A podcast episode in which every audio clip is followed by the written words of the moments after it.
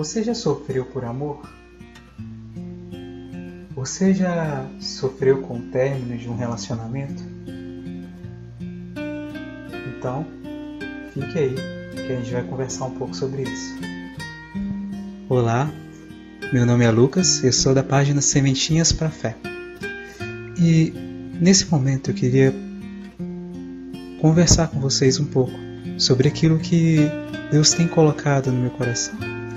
É, ao todo, eu já passei por uns dois términos de namoro. E até mesmo do, sofri muito, né? Até o primeiro namoro eu sofri por anos até. E o segundo namoro eu sofri por um tempo. Mas eu já estava um pouco mais maduro. E o que, que acontece? Quando a gente ama uma pessoa, a gente acaba colocando nela o nosso afeto, a gente coloca nossas expectativas, nossos sonhos, sonha junto com ela, ou ainda também que não tenha, seja um relacionamento que foi recíproco, né? Onde você se doava e a outra pessoa não se doava a você, ainda que fosse manifestado dessa forma, é, nessa situação a gente ainda depositou sentimentos e a gente investiu nisso, né, para que desse certo, desse certo. Mas aconteceu que não foi do jeito que a gente esperava e acabou-se. Se você está sofrendo nessa situação, eu vou te dar uma dica, que foi o que me ajudou. Eu lembro que quando eu estava terminando os meus dois nam meus namoros, né, principalmente o primeiro, eu estava rezando menos eu tava sofrendo, chorando muito, pensando, chorando muito sozinho, pensando que tava chorando sozinho até.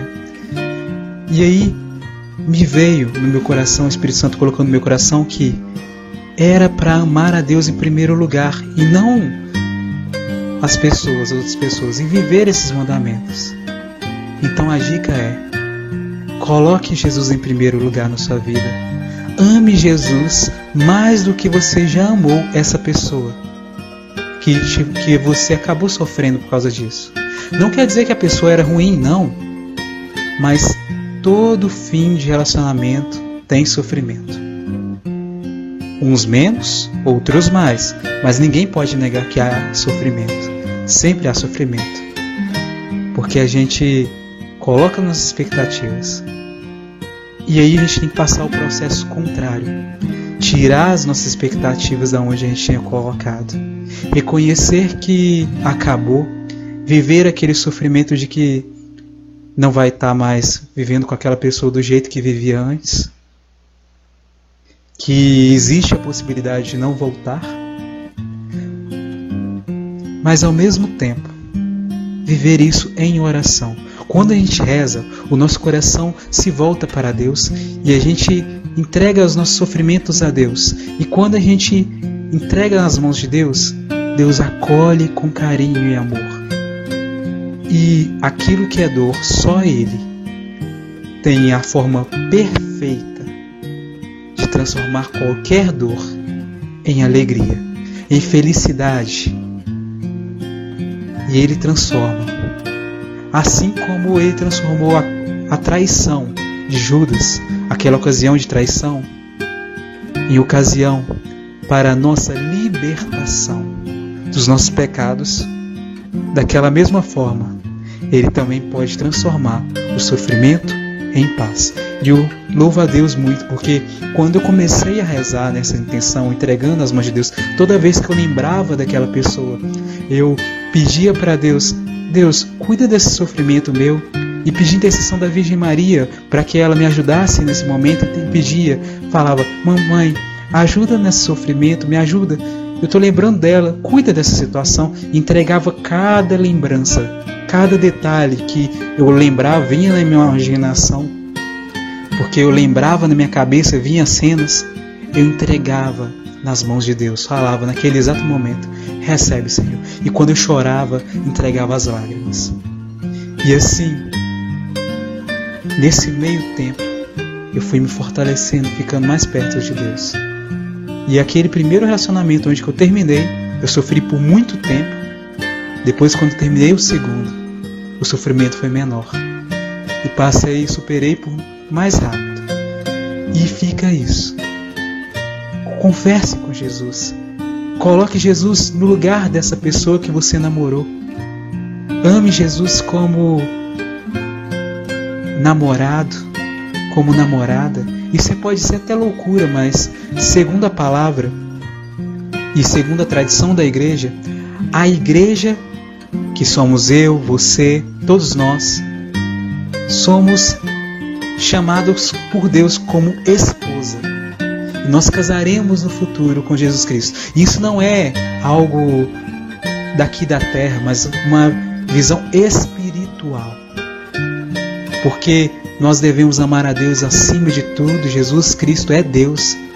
Espírito Santo é Deus, Pai é Deus, o Pai do céu. Amar Ele acima de tudo e de todos e viver aquilo que Ele nos ensina. Isso é o processo que a gente faz de preparação, o nosso namoro com Deus. É isso. Todos os momentos que a gente vai rezar, vai adorar Jesus, que a gente tome como momentos de namoro.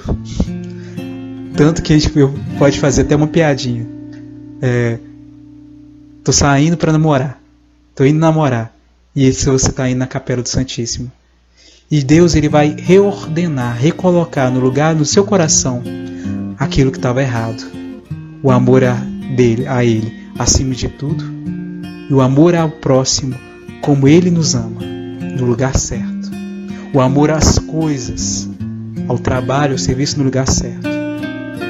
A gente pode, para poder passar aquele sofrimento, ou simplesmente camuflar, a gente ficava pensando em fazer isso, é trabalha, começa a trabalhar mais, começa a ler mais, mas isso não adianta. Se você não parar e chorar, e simplesmente você vai atrasar esse processo de superação daquele sofrimento. Por isso, é necessário sofrer junto com Deus, chorar e viver aquele momento, lembrar as situações e deixar a oração tomar conta.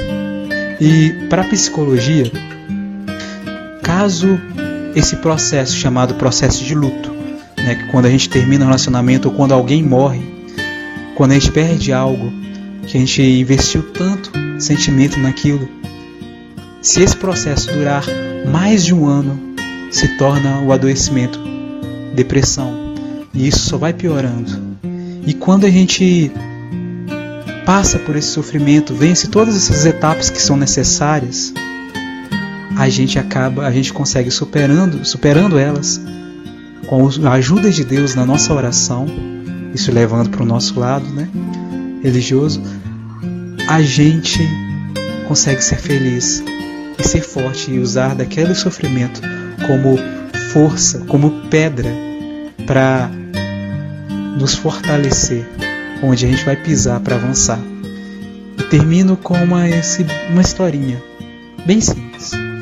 Certa vez tinha numa roça aí um burro, estava chovendo muito e o burro caiu dentro de um de um poço fundo e o poço nem era usado mais. E aí o que aconteceu? Ninguém conseguia tirar ele.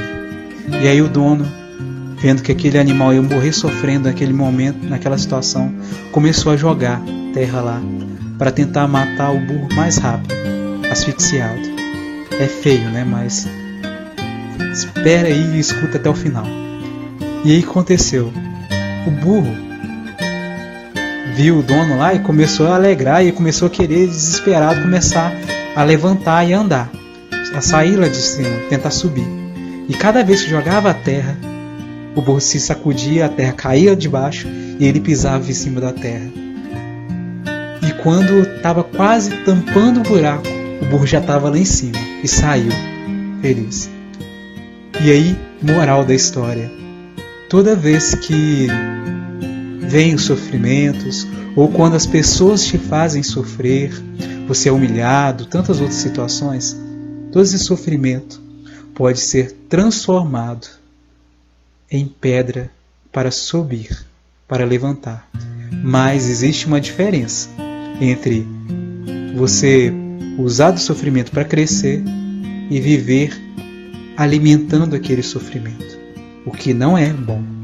Quando a gente alimenta o sofrimento, quando a gente começa a, a querer sofrer muito, escolhe o sofrimento dessa forma, de uma forma que falta o amor a si mesmo. Quando a gente faz isso, a gente acaba pecando, pecando contra Deus, pecando contra nós mesmos. E cometendo esse pecado, a gente machuca o coração de Deus e a gente só cai. E aquilo não ajuda a gente, faz a gente adoecer. Mas, quando a gente entrega esse sofrimento nas mãos do Senhor, quando a gente sofre, na medida que Deus nos apresenta e reconhece que aquilo é algo que não tem como fugir, eu tenho que passar por aquilo, que é o caso do sofrimento, do fim de um namoro, do processo do luto, quando a gente vive isso, a gente simplesmente precisa se entregar nas mãos do Senhor e se alegrar, porque esse sofrimento nos faz crescer. Então é isso, meu irmão, minha irmã. Fique na paz com Deus e Nossa Senhora. Até mais.